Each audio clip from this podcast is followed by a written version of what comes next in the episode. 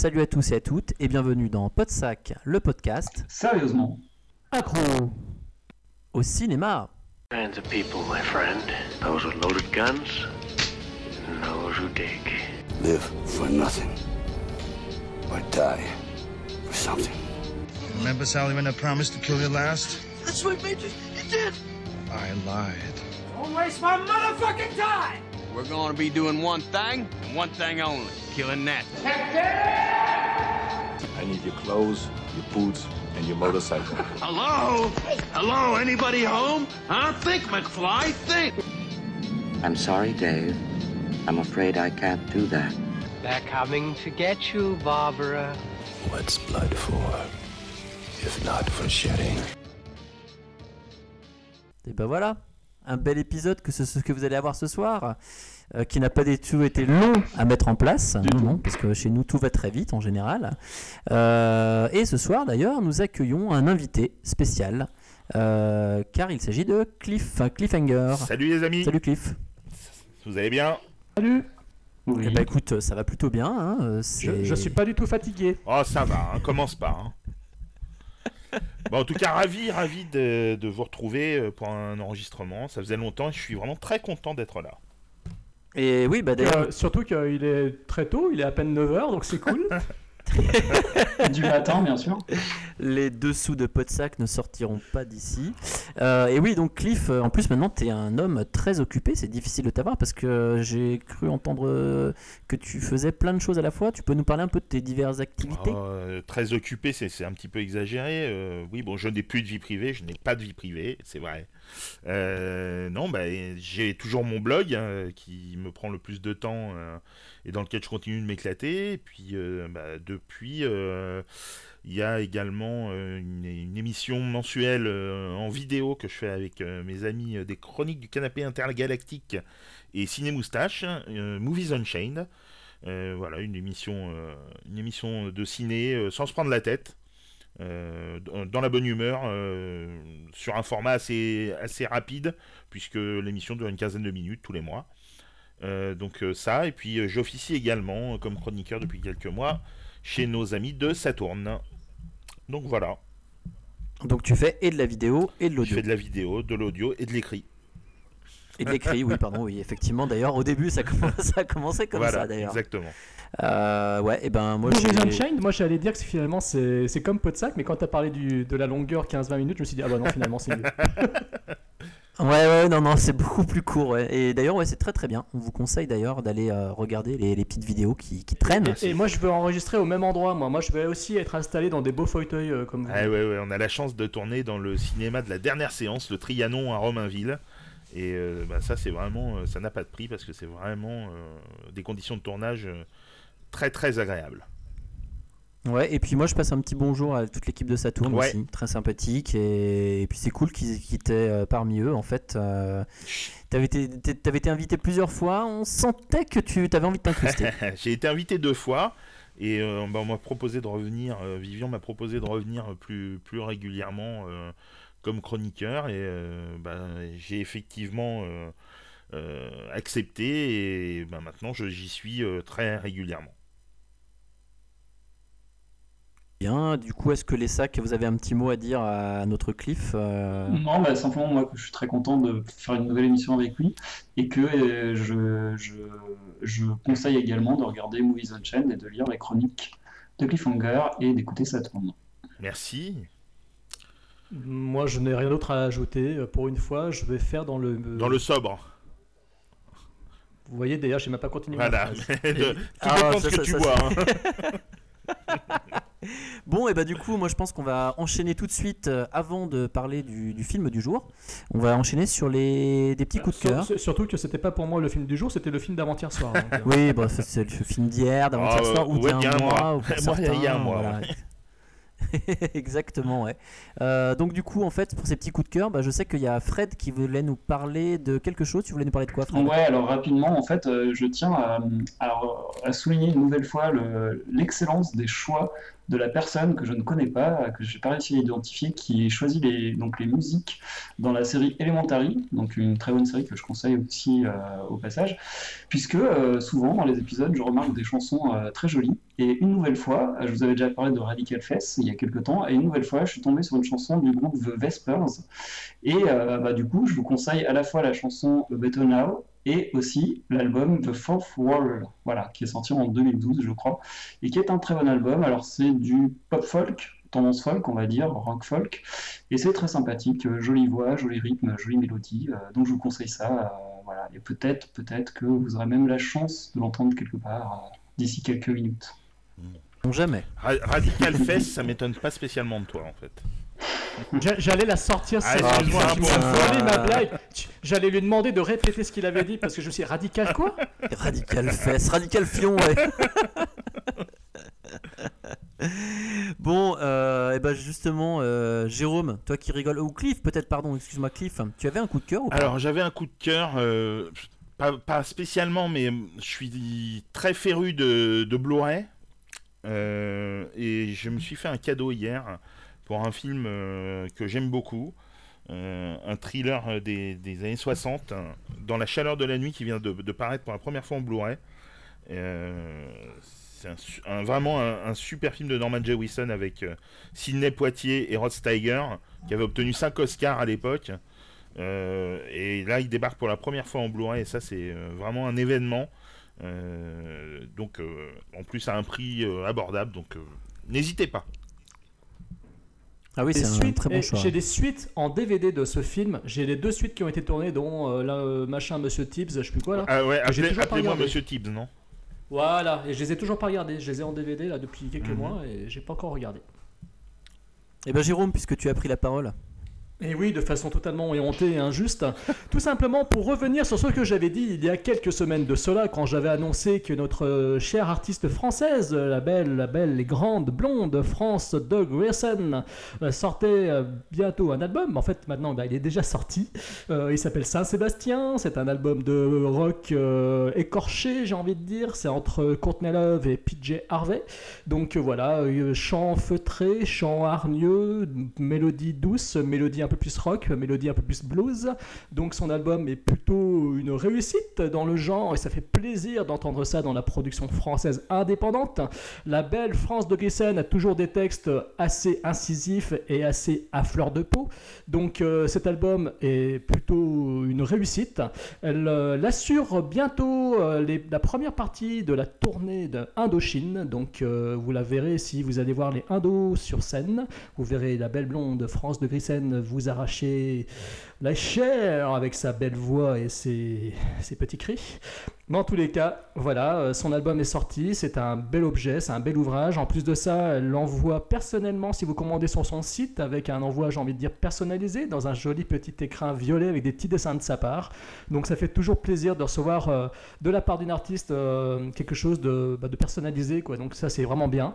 Donc voilà, je voulais juste rappeler que son album était sorti. Et ensuite rapidement dire aussi que en Blu-ray chez Carlotta, ils ont sorti depuis euh, maintenant une quinzaine de jours le premier film de John Carpenter, Mm. savoir Dark Star, euh, dans une édition plutôt réussie avec un très très beau documentaire euh, qui explique toute la genèse du film. Donc que je ra- qui, est, je le rappelle, coécrit par Dan O'Bannon, donc papa de Alien, si je puis me permettre. Donc euh, ce n'est pas rien, c'est le premier film de John Carpenter, euh, c'est un film de fin d'études, donc euh, voilà, il n'est pas spécialement...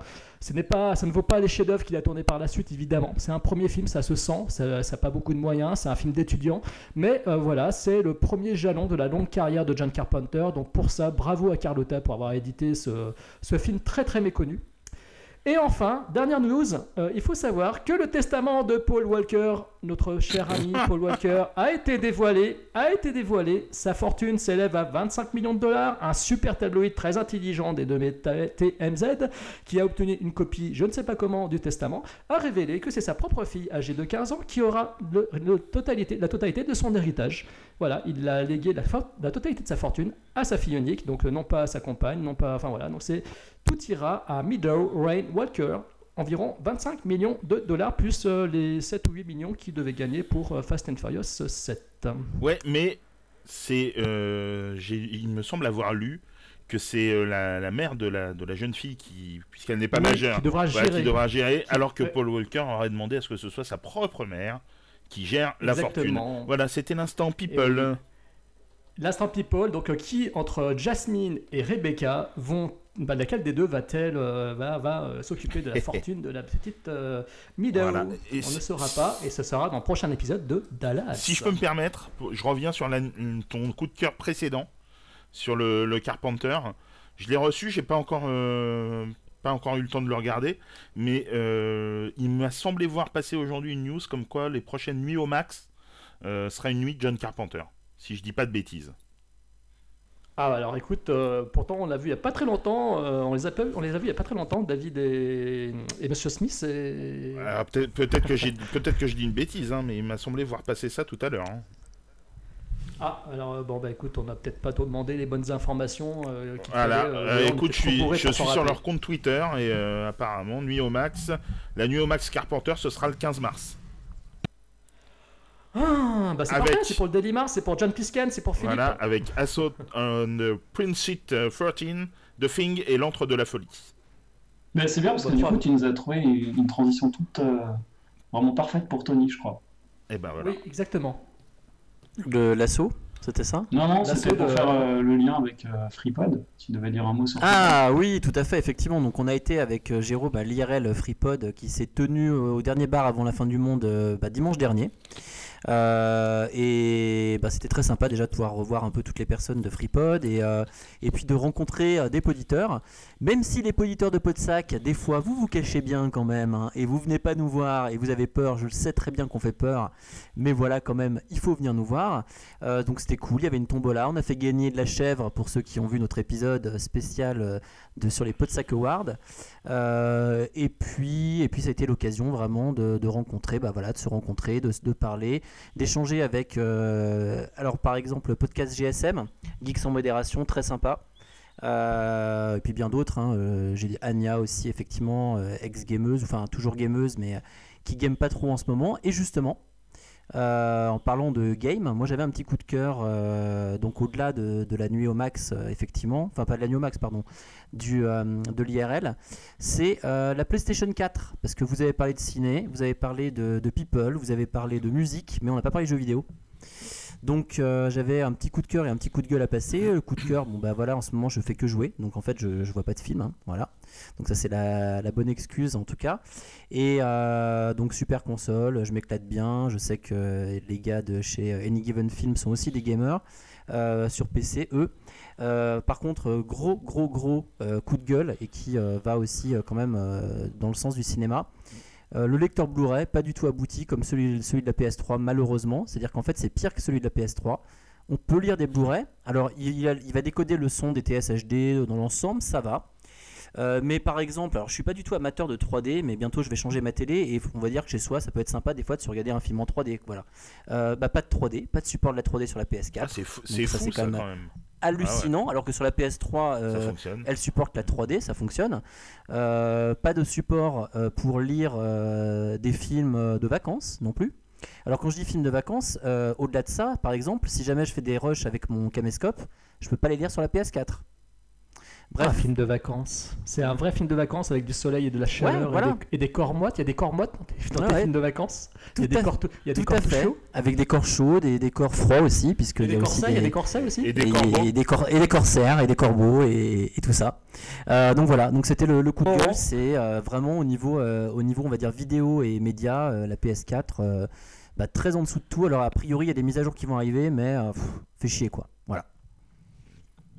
Voilà. Voilà voilà. Et je On, pense peut, que on peut maintenant- aussi dire que Anya fait partie du podcast de Cédicast. hein, je crois que tu le suis. Ouais, ouais, ouais, podcast. tout à fait, je le suis. Effectivement, elle a fait plusieurs numéros et, euh, et elle, est sur- elle, officie un peu chez eux en ce moment. Euh, et voilà, et donc un big up à Anya et un big up euh, au GSM, Anthony Stark et compagnie. Voilà. Donc, nous a fait défaut à l'IRL FreePod cette année. Fred, Fred, Fred, je pense que maintenant qu'on a été très bavard, on va te laisser la parole et on va t'écouter religieusement pour introduire en douceur le sujet de ce soir. Dans ta caméra, Tony, il introduit en douceur. pour un film de vacances C'est pathétique. Alors non, aujourd'hui, Podsac ne fera pas son mea culpa. N'en déplaise à notre ami Hakim, nous allons bel et bien nous intéresser aujourd'hui à un film français, avec des acteurs français à l'intérieur. Bravo Les sacs... les sacs sont dans les starting blocks en vue d'une course effrénée avec Fred Cavaillé, que l'on pourrait qualifier du plus américain des réalisateurs de l'Hexagone. Les sacs s'apprêtent donc à cavaler et sont même prêts à tous les sacrifices pour l'enregistrement de cette émission.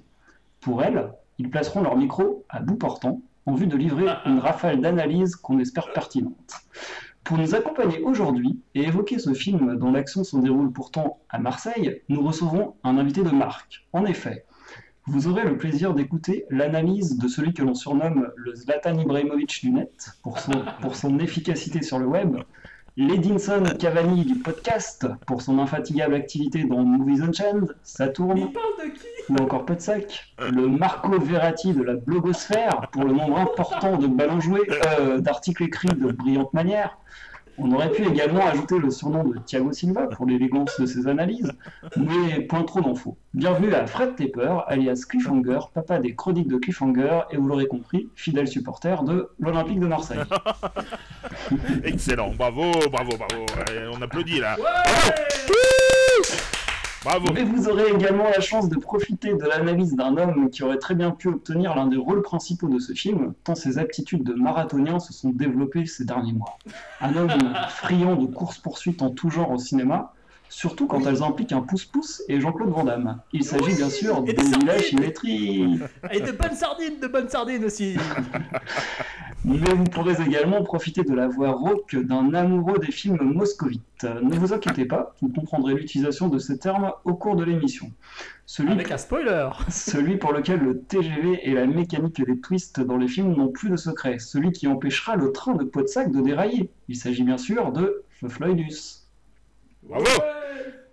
Enfin, vous pourrez bénéficier de la mitraillette de Podsac, celui qui ne court pas aussi vite et aussi loin qu'il la symétrie, mais qui finit parfois ses phrases un peu trop vite. Un autre grand habitué des courses-poursuites et des fusillades au cinéma, plus particulièrement quand elles se déroulent dans les rues de Los Angeles ou de New York, si elles impliquent Robert De Niro, Val Kilmer et Al Pacino, c'est encore mieux pour lui. Il s'agit bien sûr du cowboy d'internet, Wagon Slinger. Bravo Ah là bah, que- quelle intro, Fred. Franchement, très belle Encore une fois, remarquable, remarquable, plein de finesse et plein de drôleries. Moi je dis bravo et merci pour cette introduction riche en couleurs. Voilà. Et moi, je, je prends juste la parole pour dire qu'il faut absolument, absolument lire podsac.net. Voilà. Ah, merci. Surtout qu'on a quand même maintenant officialisé notre nouvelle recrue. Qui n'est pas moi, hein, je tiens à le préciser, parce que Tony a dit. Non, c'est Fred qui a fait la réflexion que ça- elle, pouvait, elle pouvait effectivement être moi, mais non, non, non, Charlène existe bel et bien. Donc, euh, notre charmante euh, Charlène, euh, qui euh, d'ailleurs euh, a rédigé un nouvel article qui paraîtra euh, ben, après-demain ou demain. Ouais, qui sera peut-être déjà paru avant le podcast. Ah oui, oui, c'est vrai. Donc, euh, merci à Charlène de- pour nous avoir rejoints, je tiens quand même à le dire euh, de vive voix. Voilà, vous êtes en train de devenir un webzine incontournable de la blogosphère. Ah, et tu viens écrire Merci, quand tu hein. veux d'ailleurs, Fred. Eh ben, avec grand plaisir. Alors, Tony, si tu veux, je peux pitcher le film. Cette fois-ci, je l'ai préparé. Donc, si jamais tu as besoin. Je, veux avec plaisir, car ce soir, je pense que je vais beaucoup me reposer sur, sur vous, car mes yeux ne me permettent plus de lire en fait là. Je- non mais vraiment, je suis donc je vais te laisser pitcher. Bon, alors, mea culpa de Fred Cavaillé. Alors, de quoi ça parle? Suite à un accident de voiture mortel pour trois personnes, dont un enfant, Simon perd son travail de policier et se retrouve en prison. À sa sortie, il ne parvient pas à recoller les morceaux avec sa femme et son fils Théo, âgé de 9 ans. Désormais convoyeur de fonds, il maintient tant bien que mal une relation amicale avec Franck, son ancien coéquipier, qui se trouvait avec lui lors de l'accident. Mais un nouveau drame va alors se jouer quand Théo sera témoin d'une agression entre membres de la mafia. Franck et Simon vont de nouveau devoir faire équipe pour retrouver ces hommes et protéger Théo. Oh, cette voix d'outre-tombe. Eh bien, c'est parfait ça. Euh, Est-ce que je pense qu'on va on, on va laisser la, la parole à, à notre invité pour euh, euh, un petit peu parler de, de Fred Cavaillé parce que euh, je pense que tu tu vas bien en parler. Enfin, si tu Ouais, veux, si ça t'intéresse. Et tu l'as rencontré. Et tu voilà, c'est pour ça. Ouais, que- j'ai eu la chance de, de rencontrer Fred Cavaillé il y a quelques jours au cours d'une table ronde organisée par, euh, par Gaumont, euh, conjointement avec Ciné Friends et l'agence tétronine. Euh, Chevalier, il y avait des chevaliers? Comment? Il y avait des chevaliers ou pas? Ouais, non, d'accord, ok. Mais ne, ne, ne l'écoute voilà, pas. excusez-le, hein, cet homme est ivre.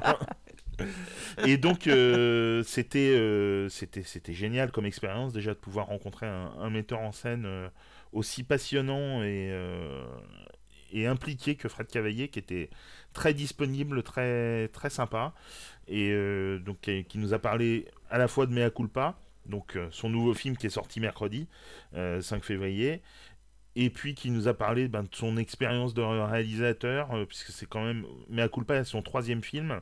Euh, il avait réalisé précédemment Pour elle avec Vincent Lindon et Diane Kruger, euh, qui était déjà euh, vraiment excellent dans un excellent thriller, avec euh, notamment une dernière demi-heure euh, très haletante.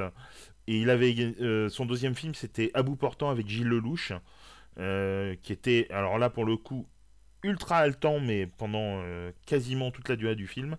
Et là, il a réussi avec Mea Culpa le, la gageure de, de, faire un film qui pendant une heure et demie n'arrête pas quoi. Enfin moi j'ai trouvé vraiment que c'était c'est ça n'arrête pas de bout en bout. C'est vraiment un film d'action exceptionnel pour euh, un film français. Euh, je pense qu'on va en reparler, mais le film de genre en France, euh, ben, il y en a plus beaucoup. Il n'y en a plus autant qu'il pouvait y en avoir dans les années 70, ce qui est bien dommage. Et Fred Cavaillé, non seulement en plus de d'aimer euh, en faire et de faire du film de genre, il le fait bien, il le fait avec talent. Et euh, vraiment, Mea Culpa est un film, enfin, personnellement, on va voir ce que vous en avez pensé, mais personnellement que j'ai adoré, que j'ai trouvé ultra, ultra réussi.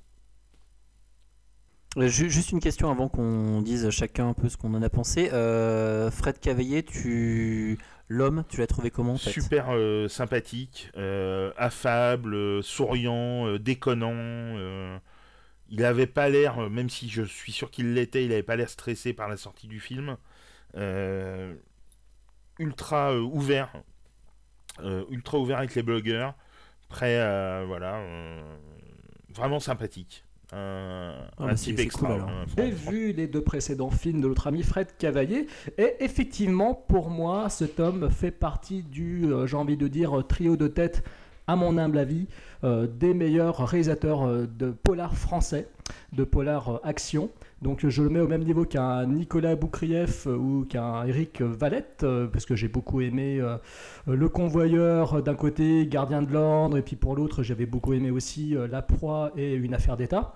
Donc Fred Cavaillé, avec ses deux précédents films, déjà avait fait preuve d'un véritable univers, d'un véritable univers cinématographique proche d'un Henri Verneuil, j'ai envie de dire, avec euh, son premier film Pour elle, qui pour moi euh, reste son meilleur film, très émotionnel, très fort, très puissant, euh, romantique et en même temps assez très très noir et violent et pris, qui, qui vous prenait à la gorge du début jusqu'à la fin. J'avais été déçu, légèrement déçu par bout portant, euh, avec quand même de bonnes choses dedans, mais un film qui, pour moi, était trop plan-plan.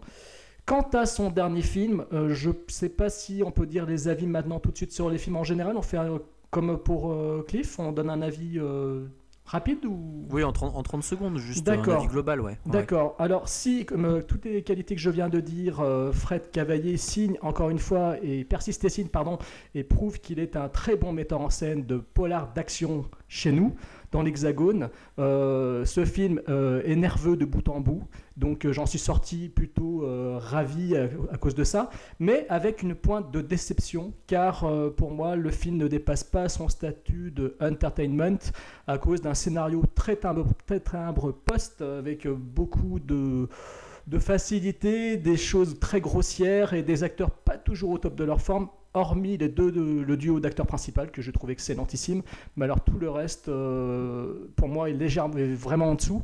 Et euh, voilà, donc euh, quand même sorti, je suis quand même sorti déçu, un peu agacé de voir un film qui ne raconte pas grand-chose finalement, hormis un twist gain à Moscou final.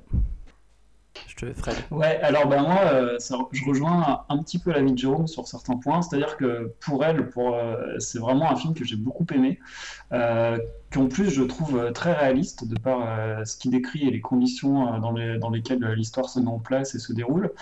Je trouve que vraiment c'est un, très très bon film, très bien pensé, et pour un premier film, moi il m'a épaté. Et bah, après, le, second film, donc à bout portant, pareil que Jérôme, j'étais un peu déçu, mais pas pour les mêmes raisons. C'est-à-dire que moi j'ai trouvé que, euh, en fait, que au niveau de l'action, c'était bien, euh, bien rythmé, euh, bien mis en scène, à part une ou deux cascades un peu abusées. Bon, je me suis dit que c'était un peu n'importe quoi, où Gilles Lelouch se prend pour Jason Bourne, c'est un peu bizarre. Et, puis le fait que euh, pff, il y a un peu trop de corruption et les personnages sont un peu trop caricaturés, ça m'avait un peu, j'ai trouvé que c'était un peu abusé quoi, surtout ce qu'on voit à la fin. Euh, voilà. Et par contre avec Mea Culpa, bah, je trouve que c'est un beau mélange de, des qualités de ces deux premiers films. Et, euh, et par contre moi je trouve que le scénario justement, le fait qu'il soit simple et euh, en fait il, il mise tout sur la simplicité du scénario juste pour créer une, situation et, et créer quelque chose d'haletant, comme disait Fred tout à l'heure. Et ben, du coup, on arrive à quelque chose d'efficace. Et pour moi, bah, Fred Cavaillé, c'est. euh, alors, j'écoutais ce que tu disais, Jérôme, quand tu citais les, deux autres réalisateurs. Bah, moi, je trouve qu'il est supérieur à- aux deux précédents, aux deux que tu as cités. Euh, parce que, par exemple, La Proie, je trouvais que c'était pas mal, mais sans plus. Et, là, je trouve que Cavaillé il maîtrise bien mieux son genre. Et, euh, et on voit plus ça en France depuis longtemps, en fait. Effectivement. Et euh, voilà, bah, les productions de Besson feraient bien de s'inspirer de, réalisateurs comme ça, au lieu de nous faire des taxis. euh, Pourtant, il y avait eu Nid de Guêpe de Florence Siri qui était particulièrement exceptionnelle. Ah, ça, c'est- là, c'est autre chose. Bah ouais, mais moi je, pr- Ah je préfère bah, les films de, Ca- je préfère les films de euh, Cavaillé. Ouais, mais je sais, mais je préfère les films de Cavaillé, ça me parle plus. Ça- je suis plus immergé de- dans cet univers. en fait. Non mais je, je Donc, vois, voilà. excuse-moi, je te coupe, je vois ce que tu veux dire par rapport à, à ce que disait Jérôme. Là, tu cites euh, Jérôme, euh, le film de Florian Emilio, Emilio Siri, qui est, qui est vraiment un excellent film. Euh, mais euh, précédemment, tu avais cité Eric Valette et euh, rappelle-moi quel autre metteur en scène Nicolas et Nicolas Boukrieff. Boukrieff, euh, qui sont euh, de, de- de bons techniciens, mais euh, je pense pas qu'ils aient sorti pour l'instant des films aussi efficaces que qu'a pu le faire Fred Cavaillé ou, Ouais, voilà. ou Florent Siri sur, euh, sur Nid Gap. Je pense pas qu'il. euh, Enfin, euh, bah, ah, je suis pas d'accord. Pour moi, la proie, euh, la proie reste supérieure à ce dernier alors, film de Fred j'ai Cavaillé, j'ai largement beaucoup, la beaucoup main. aimé la proie, mais euh, avec le recul, euh, avec le recul, pas, tant que ça finalement, et pas autant, euh, même si c'est très haletant au début et que Dupontel est exceptionnel, bien que. Euh, Ouais, mais si tu regardes les bad guys dans La Proie, et tu... enfin le bad guy Ouais, de Stéphane Proie, Debac, si tu regardes ouais. les bad guys, voilà, et si tu regardes les bad guys de, issus de Taken 2, de, de ce de nouveau film de Fred Cavaillé, je trouve qu'il n'y a pas vraiment de ah, comparaison. non, enfin, Bah, pour moi, c'est des- c'est nettement, euh, pour moi, c'est nettement Les méchants du Ah film non, sont pour moi, ridicules. c'est Peut-être On verra sur les personnages après, ouais. On on en l'a parlera dit. après, ouais. Euh, non, donc, donc tout ça pour dire que moi, je, ouais, je, ce- cet univers me, me parle bien et en fait, euh, voilà, et j'ai une affection particulière pour le film pour elle. Alors, en plus, il y a des acteurs que j'aime bien, j'aime bien Vincent Lindon et j'aime beaucoup Diane Kruger. Alors pas dans tous ses films, hein, quand elle fait des comédies, j'aime pas trop. Euh, quand elle est dans Inglourious Basterds, je la trouve géniale et dans, dans pour elle, elle était super. Ouais, elle était géniale, Voilà, ouais. Voilà, c'est vraiment, euh, moi, ça, ça me parle beaucoup. Voilà, c'est un, réalisateur qui me parle beaucoup. Après, c'est c'est euh, une sensation personnelle. hein. Je veux dire, voilà, peut-être que euh, Siri, c'est vrai que les films des- d'Emilio Siri me touchent pas plus que ça. Ceux de Cavaillé, ça marche sur moi. Quoi. Voilà. Et la proie, ça n'avait pas spécialement marché sur moi. Voilà. Ok, bon bah je vais pas être très très original euh, parce qu'on on a un petit peu, enfin si, si on regarde les grandes choses, on aime tous quand même bien euh, ce que ce qu'a fait Cavaillé à de moindres mesures. Euh, pour elle, moi j'avais bien aimé. Par contre, je trouvais justement un, tout petit problème dans le film, c'était on va dire que au niveau de sa construction, bah, toute l'action se situait vraiment sur le sur la fin quoi. Donc après, bien entendu, il y, a- toute une phase effectivement de, euh, de préparation qui est assez bien, qui est haletante et qui est bi- bien mise en scène, avec, comme l'a dit Fred, de façon très juste, effectivement, euh, on est ancré dans le réel, et ça, c'est vrai que c'est intéressant. Euh, et j'ai bien apprécié le film. Maintenant, il me manquait un petit quelque chose. Euh, à bout portant, donc je l'ai vu après. je l'avais pas vu en fait. Du coup, je l'ai vu, je l'ai vu ensuite. Euh, et j'ai trouvé ça pas mal. J'ai bien aimé, mais ça m'a pas donné en fait un. Ça m'a pas laissé en fait un, souvenir impérissable. Je pense que voilà, c'est pas un film que je vais euh, retenir forcément. Euh, au contraire de Mea Culpa, où là, par contre, je trouve que le, film a quelques défauts. On en reparlera peut-être par la suite. Mais par contre, ça faisait très longtemps que j'avais pas vu, on va dire, un film d'action dans lequel on prend le temps de poser des personnages, alors de façon peut-être maladroite au départ, mais on en reparlera. Euh, mais on prend le temps de poser des personnages et une histoire pendant un moment, et après on balance tout, et, euh, et ça s'arrête pas. Euh, et en plus de ça, avec derrière, bon ben un petit, euh, effectivement, un petit twist final sympathique. Donc au niveau de la narration, j'ai trouvé que c'était bien plus équilibré en tout cas que, pour elle, au niveau on va dire de la, façon dont les actions se passent. Après moi je trouve pas que forcément l'histoire euh, tienne sur un timbre poste ou elle soit euh, euh, mauvaise ou on va dire limitée. Je trouve que de toute façon effectivement tout est retranscrit et il fait en sorte en fait simplement qu'on se mette vraiment à la place en fait de, de ce personnage et qu'on essaye de ressentir un peu ses émotions au départ puis après il se lance dans une une vendetta quoi. Enfin voilà. Mais ce que je veux dire enfin pas une vendetta mais euh, mais voilà. Moi je trouve que le, le film est de- du coup beaucoup plus efficace que pour elle mais j'ai bien aimé pour elle. Et puis à bout portant un peu derrière j'ai pas je suis pas hyper fan de à bout portant au final. Juste, je peux rajouter un, dernier truc que j'ai oublié de dire. Quand je disais que c'était réaliste euh, pour elle, juste euh, pour avoir eu l'occasion d'observer un peu le milieu qui est, qui est décrit dans le film, euh, tout ce qu'on voit à l'écran est quasiment possible. Et c'est très rare pour, euh, pour ce genre de film qui traite de ce sujet-là, sur euh, les évasions de prison, où il y a toujours des grosses exagérations, des trucs complètement impossibles. Là, tout ce qu'on voit à l'écran est quasiment possible et je peux vous l'assurer. Voilà, donc ça c'est une, une des très grandes forces du film, euh, selon moi. Il a dû bien se documenter en tout cas bon Bah, de toute façon, on sait très bien comment Fred, euh, on sait très bien comment Fred a pu rejoindre Podsac. Hein, c'est justement euh, comme ça que euh, qu'il Bah, a réussi à sortir de la maison On n'en dira pas plus.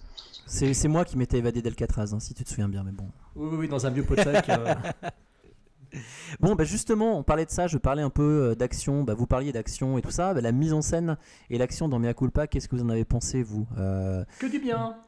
Que du bien, que du bien, que du bien, que, du bien, que du mal? bien. Ouais, non, moi plutôt non. En fait, à ce niveau-là, c'est pas là en fait que je lui pose euh, des critiques. Alors parlons de la mise en scène alors du coup, mise en scène et action. Alors, mise en scène, euh, je trouve qu'il fait dans la sobriété. euh, et quand il y a de la scène d'action, il le fait très bien. Il arrive à insérer beaucoup de, de puissance et de punch dans ses poursuites. Il arrive à donner euh, une véritable tension. On est vraiment sur le fil du rasoir tout le long. Ça ne démérite pas d'une minute à la fin. C'est vraiment très réussi à ce niveau-là. Fred Cavalier réussit son coup et il le fait encore mieux que dans Un bout portant parce que dans Un bout portant, j'avais été très déçu par les actions, alors qu'ici, pas du tout. Euh, rien que la scène d'ouverture, euh, l'apparition de Gilles Lelouch dans le véhicule, où on Ah. croit que c'est un couple qui est en train de faire l'amour, on croit que c'est un couple qui est en train de faire l'amour, et que d'un coup, euh, on change de, de prise de vue, on change, on change d'angle, on, on se retrouve à l'intérieur de l'habitacle, et on voit ce qui se passe. Rien que ça, c'est là que je me dis, putain, on a un véritable metteur Un en bonheur. scène qui sait ce qu'il fait. Qui Ça ce c'est fort, hein, c'est clair. Ça c'est Voilà. franchement, mais tout le monde se, enfin, je pense que tout le monde se fait avoir par rapport au fait qu'on croit que c'est un couple qui Ah, c'est génial. Exactement. C'est vraiment, c'est génial, ouais. Et ça, ça, cette ouverture-là, avec le titre, avec l'effet de flouté, etc., j'ai trouvé ça très bon. Il fait preuve de plein de moments de génie de cette façon-là dans le film. Donc sur la mise en scène action, c'est purement euh, une réussite. Euh, voilà, donc pour les actions, moi je suis à fond pour euh, Fred Cavalier. Euh, Donnez-lui encore de l'argent pour faire d'autres films, s'il vous plaît. Fred, euh, alors Fred euh, Welgenslinger. Ok. Euh, bah alors, euh, un- même chose à peu près, c'est-à-dire que moi j'aime beaucoup sa, sa- sa façon de mettre en scène l'action. Euh, je trouve qu'il est très doué techniquement, voilà, il, il sait placer sa caméra, il sait bouger sa caméra, il sait utiliser la checky cam. Et là, euh, j'ai envie de dire à pas mal de réalisateurs américains ou à- au mec qui a fait euh, Taken 2, j'ai oublié son nom, de prendre exemple sur Fred Cavalier. Voilà, c'est comme ça qu'on doit Mégaton. Voilà, Mégaton, faire c'est Taken comme 3. ça. Ah bah, super, voilà. C'est comme ça qu'on doit utiliser sa caméra quand on veut faire de la shaky cam, pour la mettre au service de l'action et au service du film, et pas noyer le spectateur et pas s'en servir comme une facilité pour euh, éviter de montrer des coups, éviter de montrer des chorégraphies de combat. Voilà, là, ça, met du nerf, ça met du rythme, ça met une intensité pardon, dans l'action, et c'est très réussi. Euh, voilà, il y a plein de petits passages qui sont euh, très nerveux grâce à ça. Et euh, bah, je trouve qu'il est vraiment bon.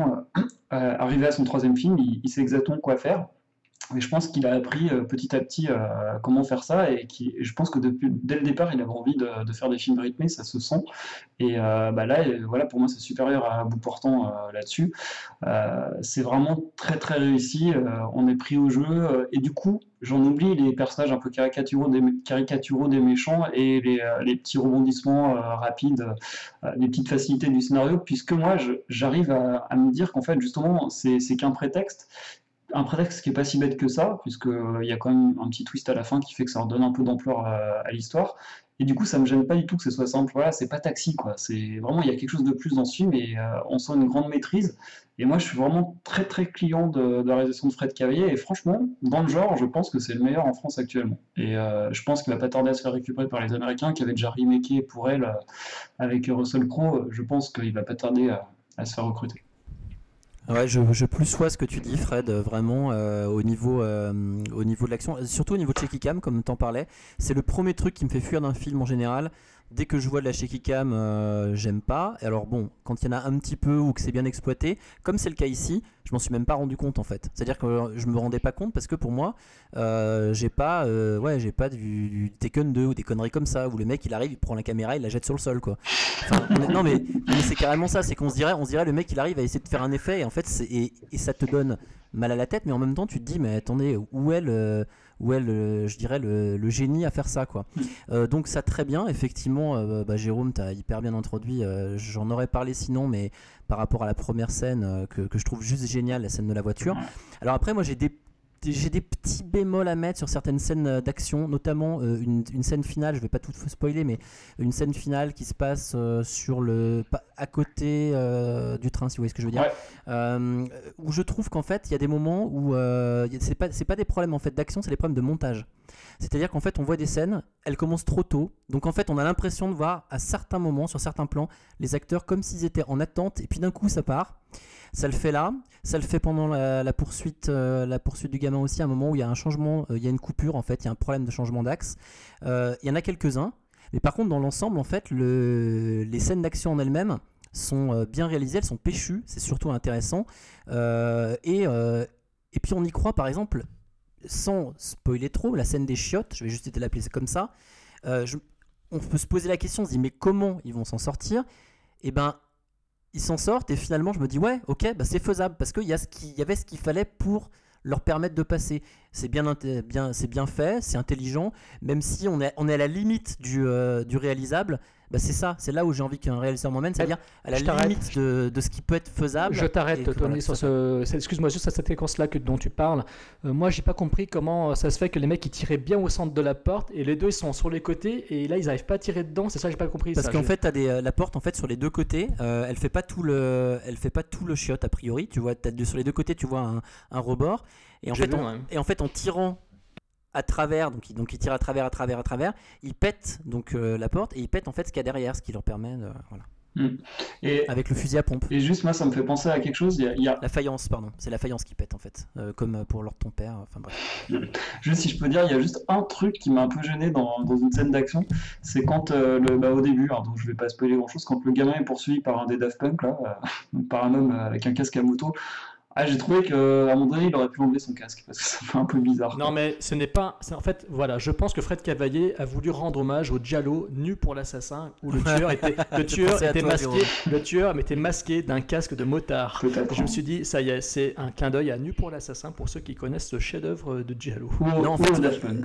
En, en fait, je pense qu'il est, il est bon sur les, il est, il est bon sur certaines scènes, mais alors il y a certaines scènes de poursuite où effectivement, euh, par contre, il, euh, il a un peu plus de mal. Par exemple, l'enfant est un marathonien qui, qui court, qui court à une vitesse effroyable par rapport en fait, euh, euh, par rapport donc à- bah, au, me- au mec au casque qui à certains moments courotte. Ouais, Et en fait, c'est là où je pense qu'il est qu'il y a des problèmes, qu'il y a des problèmes en fait de, de montage et non pas de réalisation. C'est-à-dire que les scènes marcheraient bien avec un montage un petit peu plus resserré. Bref, c'est mon, mon avis, mais après, vous avez peut-être vu les choses de façon différente. Sinon, Cliff, tu t'en as pensé Alors, quoi au toi niveau de l'action, je trouve. euh, bah, Pour reprendre un peu ce que vous avez dit, oui, c'est euh, sans aucun doute le meilleur réalisateur actuel en France pour faire euh, ce type de, de scène.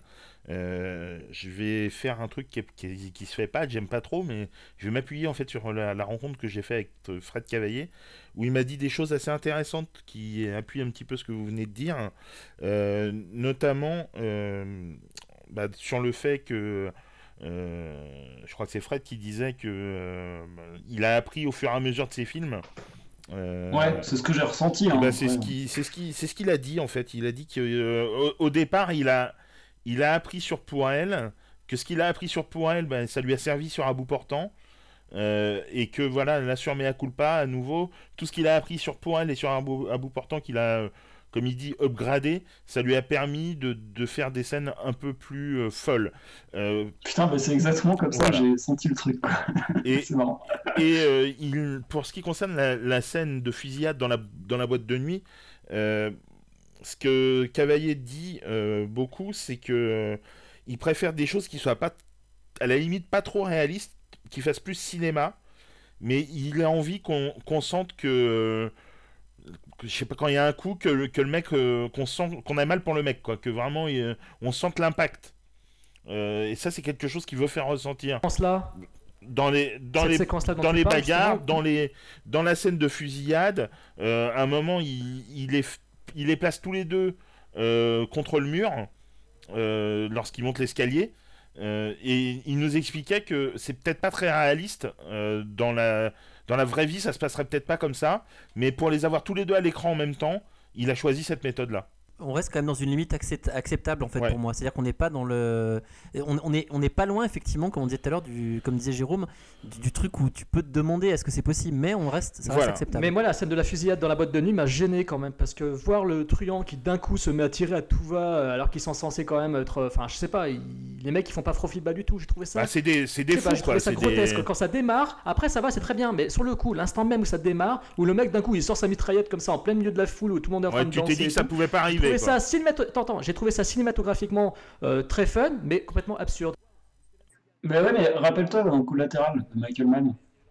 pendant la table ronde, il a évoqué Collatéral en disant, Ah ouais, disant qu'il avait pensé à, à Collatéral, qui s'était refusé à revoir le film avant de tourner pour pas être influencé, mais que forcément c'est influencé par, euh, par les grands films américains de Michael Mann, par, euh, voilà, par là, c'est un tueur.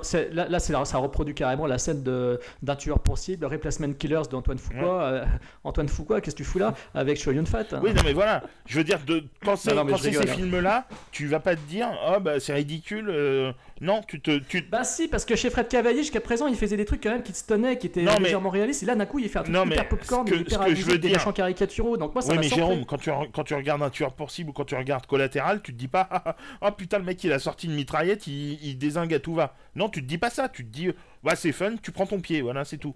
Euh, Ah, mais moi, je, moi, je- j'irais, j'irais même au- au- enfin, un petit peu plus loin. C'est que les mecs, en fait, quand on voit la façon dont ils règlent leur compte et la façon dont ils réagissent, ils arrivent en terrain euh, vraiment euh, conquis. Et les mecs, en fait, ils agissent comme des psychopathes. Parce que quand on voit les premiers trucs, ils hésitent jamais à tuer quelqu'un. Et là, le mec, il arrive, il pète les plombs d'un coup. On voit, on lui dit, tu surveilles la porte. Le mec, il a, en a rien à foutre. Le seul truc qui, l'intéresse, c'est une nana. Et après, d'un coup, il arrive, il prend un Ouais. coup de sang. Ouais, Pour moi, et c'est- c'est comme dans ça- il a déjà des c'est comme ça. faisable. ouais. hein. Enfin, Donc je trouve. moi, moi, c'est Ouais, vraiment ouais, des choses qui me pète pas, quoi. Franchement, ça me, ça me choque absolument pas. Euh, Il y a... Moi, c'est des méchants. De... Moi, c'est des méchants à Tekken 2, quoi. Ah, je suis absolument pas d'accord. Tekken 2, c'était ridicule de bout en bout. C'est un film. Mm. Bah, excuse-moi, le frère, là, ah, mon frère, ah, mon frère, et bah l'autre, c'est- l'autre, c'était son fils, quoi. Donc, euh, pour Ouais, moi, mais sauf que ça dure deux c'est secondes. Tekken 2, il- motivations. Ouais, mais ça dure Dans deux secondes. Tekken et 2, puis c'est tout, on le- c'est comprend. tout le scénar. Voilà. Euh, Il y a, une- un, il y a un scénario- il y a un enterrement, tout le bordel. Attendez, mais attendez, vu le succès de Mea Culpa, vous savez pas ce qui vous attend. Megaton va certainement nous faire un, un Mea Culpa 2. Non, de Cavalier, mais non, Cavalier euh, fera, fera certainement pas un, Non, non, un non, Mea Culpa 2. plaisante Mais euh, bon, enfin, après, pour revenir aussi. Bah, surtout que ça aurait pas Voilà, ça ouais, de toute façon, ça n'a aucun intérêt. Mais euh, en plus, pour revenir sur ce que vous disiez par rapport à la shaky cam, euh, je, je lui ai posé la question justement du, du surdécoupage. Euh, parce que bon, il disait que lui, euh, un truc impressionnant, c'est qu'il il expliquait qu'il avait tourné 1800 plans pour le film euh, et qu'il y a 1800 cuts. C'est-à-dire tout a été utilisé, quoi. C'est euh, donc c'est complètement fou. Et il avait tourné pour un bout portant 800 plans. Vous vous rendez compte la, la différence, quoi, c'est phénoménal. Ouais, ouais, ouais. C'est. euh, Enfin, on peut pas dire que c'est un... c'est vraiment un mec qui... qui se met à fond dans son projet, qui est à fond dans son truc, qui suit sa ligne directrice, qui a vraiment une intelligence de mise en scène, un, un précis euh, dans les scènes d'action pour, le- pour, les... pour les rendre euh, réalistes dans une certaine réalité, on va dire. Après, qu'on trouve ça euh, bigger than life, euh, oui, mais après tout, c'est ça, les, les popcorn movies, comme tu dis, les films d'action, les films noirs, les polars, bah, c'est pas toujours réaliste, mais on s'en fout, on prend notre pied. Enfin, moi, j'ai vraiment pris mon pied, voilà. D'accord, donc en fait, c'est normal que de, de temps en temps, dans les films euh, d'action, les films américains, souvent on se dit, les mecs, ils ont toutes les occasions possibles pour sortir un flingue, mitrailler à tout va. Dans celui-ci, je citais la scène de boîte de nuit où le mec, d'un coup, il réfléchit pas, il sort la Mhm, mitraillette, mhm. il tire à tout va. Par contre, dans le train, ils ont toutes les occasions possibles et jamais ils sortent un flingue, les mecs. Ouais. Dans le les- la fille et le gamin, ils sont devant eux, ils courent, ils courent, ils courent vers eux avec les flingues à la main, mais personne ne tire. Alors qu'il n'y a pas d'autre. Enfin, tu vois ce que je veux dire. Ah, Il y a des moments, je me dis, je, enfin, en fait, là, je retrouve un peu les défauts des fois dont on se moque dans les films d'action traditionnels. Mais ça, bon, en l'état, ça me dérange pas. Euh, bon, voilà, ça m'a déçu, mais je vais pas non plus en faire des cauchemars. Je pense qu'en revoyant le film, je me focaliserai sur le plaisir cinématographique pur et simple, et je pense que mon avis sera revu à la hausse parce que là, j'en sors juste échaudé. C'est, tout récent, et je suis sorti en me disant, ouais, putain, méchant caricaturaux, etc. Euh, les mecs, ils sortent les flingues un coup, n'importe quand, et puis quand il faut les sortir, et ben comme par hasard, le scénario euh, fait en sorte qu'ils ont pas, vont pas tirer une seule balle. Ouais, encore une fois, je suis pas d'accord avec méchants caricaturaux. Je veux dire, dans n'importe quel film d'action lambda américain, euh, les méchants, ils sont aussi, voire beaucoup plus caricaturaux que ça, et personne ne s'en offusque jamais. Euh, voilà, simplement, on se dit, putain, c'est un, un bon polar, j'ai passé un bon moment, il y, a des- cascades, il y a des fusillades, je me suis éclaté. Ou alors, euh, c'est un grand polar. Bon, après, on, rentre dans des grands films. Il y a des super, des, des scènes de fusillade de folie. Des choses dont on ne s'offusquerait pas sur un film américain. Je trouve qu'on prend plus de gants quand c'est un film français. Bah, Mais c'est ça que je veux te dire, Fred, c'est que en fait, euh, euh, Cavalier, dans ses deux premiers films, il avait fait preuve de plus de subtilité. Là, je pense que, comme tu as dit tout à l'heure, il a voulu faire quelque chose de vraiment d'un vrai film Oui, d'action. oui, mais donc oui, moi, sur le coup, je m'attendais, voilà, mais je suis d'accord, je m'attendais en fait à un troisième film dans la lignée des deux premiers, donc ça m'a déçu. C'est pour ça que je te dis que si je le revois en me sachant pertinemment que j'avais été déçu par ce côté-là et que je ne retiens que le côté entertainment, je pense que là, je reverrai le film à la hausse et que Bah, ça tu me le reverras plaira. avec un autre Je suis sûr que ce voilà. film va se, voilà, ce film va se bonifier pour moi, à mon avis, en sachant que, euh, voilà, en sachant que c'est un pur film entertainment, un pur film viscéral d'action, Mhm. brutal et hargneux, ce qu'il est totalement, je le conçois. Voilà. Ok. Non, je voulais, je voulais juste revenir aussi sur la, la scène de, de Gilles Lelouch parce que j'ai eu la chance de rencontrer Lelouch et Lindon également. euh, quand j'ai vu Fred Cavaillé et euh, je lui ai parlé justement euh, ça a été la première question que je lui ai posée par rapport à cette scène euh, comment il faisait pour se préparer à, à ce genre de scène parce que je veux dire ça se passe dans un espace ultra restreint et ce qui m'intéressait de savoir je sais pas si c'est une question que vous vous êtes posée mais moi c'est vraiment quelque chose que je, me suis demandé c'est quelle place il y avait dans une scène comme ça pour le jeu au détriment de la chorégraphie. Euh, parce que vraiment c'est euh, enfin voilà il y a pas il, joue tout avec son corps quoi. Et ce qu'il m'a dit voilà il m'a dit ce que je m'attendais à sa réponse c'est que là il n'y a pas vraiment mis à part le corps il n'y a pas vraiment de jeu c'est une chorégraphie avec beaucoup beaucoup de répétitions. Et mais c'est tellement ultra réaliste. Et partir effectivement de cette idée qu'on a l'impression que c'est un couple qui fait l'amour pour arriver à une baston de d'enfer enfin c'est ultra ultra efficace Bah en fait, tu sais, avec Anthony, je pense qu'il pourra être d'accord avec moi pour avoir bu, pour avoir, pour, pour avoir travaillé avec des comédiens euh, sur un, tournage, euh, sur des scènes euh, d'action et des scènes de baston et même de violence. effectivement, on a pu voir que les comédiens se mettent dans des conditions, se mettent, ah, ils se mettent dans une position très complexe, très, très particulière, très difficile pour tourner des scènes où ils vont devoir se donner à fond et se martyriser les uns les autres, quoi. Tout à fait, c'est d'ailleurs euh, là que j'ai pu euh, voir en fonction de nous ce qu'on avait tourné les, petits, trucs qui me gênaient justement dans le film, les petites, euh, les petites erreurs, les petits trucs qu'on voit nous en fait quand on, en- quand on réalise un truc parce qu'on se rend compte en fait de ce qu'il y a avant et de ce qu'il y a après, de ce qui a été coupé au milieu. Et, euh, et voilà, enfin, même si moi j'ai adoré, hein. enfin, franchement, honnêtement, euh, pour moi, le, côté justement euh, action, entertainment et tout ça, il passe très bien. Et je, et je suis pas vraiment, comment dire, j'ai l'impression en fait que, on va dire, tout est à peu près plausible. Euh, J'exagère un petit peu, mais tout pourrait être plausible, euh, sachant que pour moi les méchants c'est des vrais fous furieux, donc euh, pour moi ça me paraît plausible. Mis à part, comme je le redirais, certaines scènes de poursuite que je trouve bizarres, bah, notamment avec le avec l'enfant. Où j'ai l'impression d'avoir, je sais pas, un, grand dégingandé qui arrive et, qui, qui court à 2 km heure. C'est bizarre ça cette scène. Je, je la trouve bizarre parce que euh, elle est bien pensée dans le fait d'arriver. euh, ils sont dans des rues. En plus, il y a absolument personne. Donc, euh, effectivement, c'est la feria. Mais la feria où? Parce qu'ils sont pas censés être à Non, Marseille. ça se passe à Toulon en fait. Ça se passe à, Tou- ah, Ouais. à Toulon. C'est pour ça qu'ils sont si proches de Marseille. Parce que tu vois, je me, me posais la question. Je savais pas qu'à Toulon il y avait des ferias. Je savais pas. C'est ça. Alors, Ouais, bah alors en fait, ça c'est bizarre parce qu'on croit qu'ils sont à Marseille parce qu'ils regardent Rennes-Marseille à un moment donné. Alors, Et puis, euh, et puis quand ils regardent la télé, ça parle de Marseille. Alors moi j'ai cru qu'ils étaient à alors Marseille. hein. peu. Les plaques d'immatriculation sont 83, elles sont pas. Ah, bah, j'ai pas eu treize. très, très, ça. Mais Ouais, après, peut-être qu'ils vont voir non. effectivement euh, la feria, peut-être qu'ils vont la voir à, Marseille. hein. Mais non, parce que. euh, mais en fait, le, le commissariat, il est au même endroit qu'il y a- où il y a la feria. Ouais, exact. Non, non, Donc- enfin, visiblement, c'est d'après le synopsis, hein, c'est tout. Donc le commissariat est à Toulon, c'est simplement qu'ils sont partis de Toulon jusqu'à Marseille en voiture et ils Voilà, ont pris le TGV. Ouais, ok, Mm. ça c'est Ouais, pour la gare, ouais, Ok, pour aller à Paris. ok, donc là maintenant. Je. Par contre, juste, juste une Ouais, chose, moi aussi, moi, la meilleure dire. scène d'action du film, la meilleure scène d'action où il y a vraiment une mise en place de la tension et ça explose, c'est la scène devant le Ah, elle est géniale cette je fusillade. Elle est Je trouve, que fabuleuse. je trouve fabuleuse. que pour moi, c'est la meilleure scène du film. Voilà. Beaucoup plus que le fameux passage, la fameuse partie finale que Vincent Lindon avait beaucoup vendu dans les interviews que j'ai entendues, où il parlait de ce final qui, pour moi, allait être le gros morceau et qui finalement m'a déçu au regard de cette séquence euh, devant le commissariat qui se termine en poursuite et tout, que j'ai trouvé mais géré mais remarquablement entre ce qui passe entre, avec le gamin, son père, la fusillade du côté du commissariat avec Gilles Lelouch qui est coincé derrière Ouais, et puis euh, Lindon qui se fait renverser au départ. géré. Enfin, c'est. Ah ouais, là ça c'est génial. C'est remarquable. Là, franchement, bravo, bravo pour cette séquence. Ouais, juste un truc tout à l'heure, je voulais rebondir, et j'ai pas, pas pu, sur euh, le fait qu'on parlait de l'entertainment et euh, on faisait la comparaison avec les films américains. Mais justement, quand on est sorti, parce qu'on l'a vu avec Tony, je lui ai dit justement que je trouvais, et c'est pour ça que je l'ai dit dans l'intro, que c'est le plus américain des réalisateurs euh, français.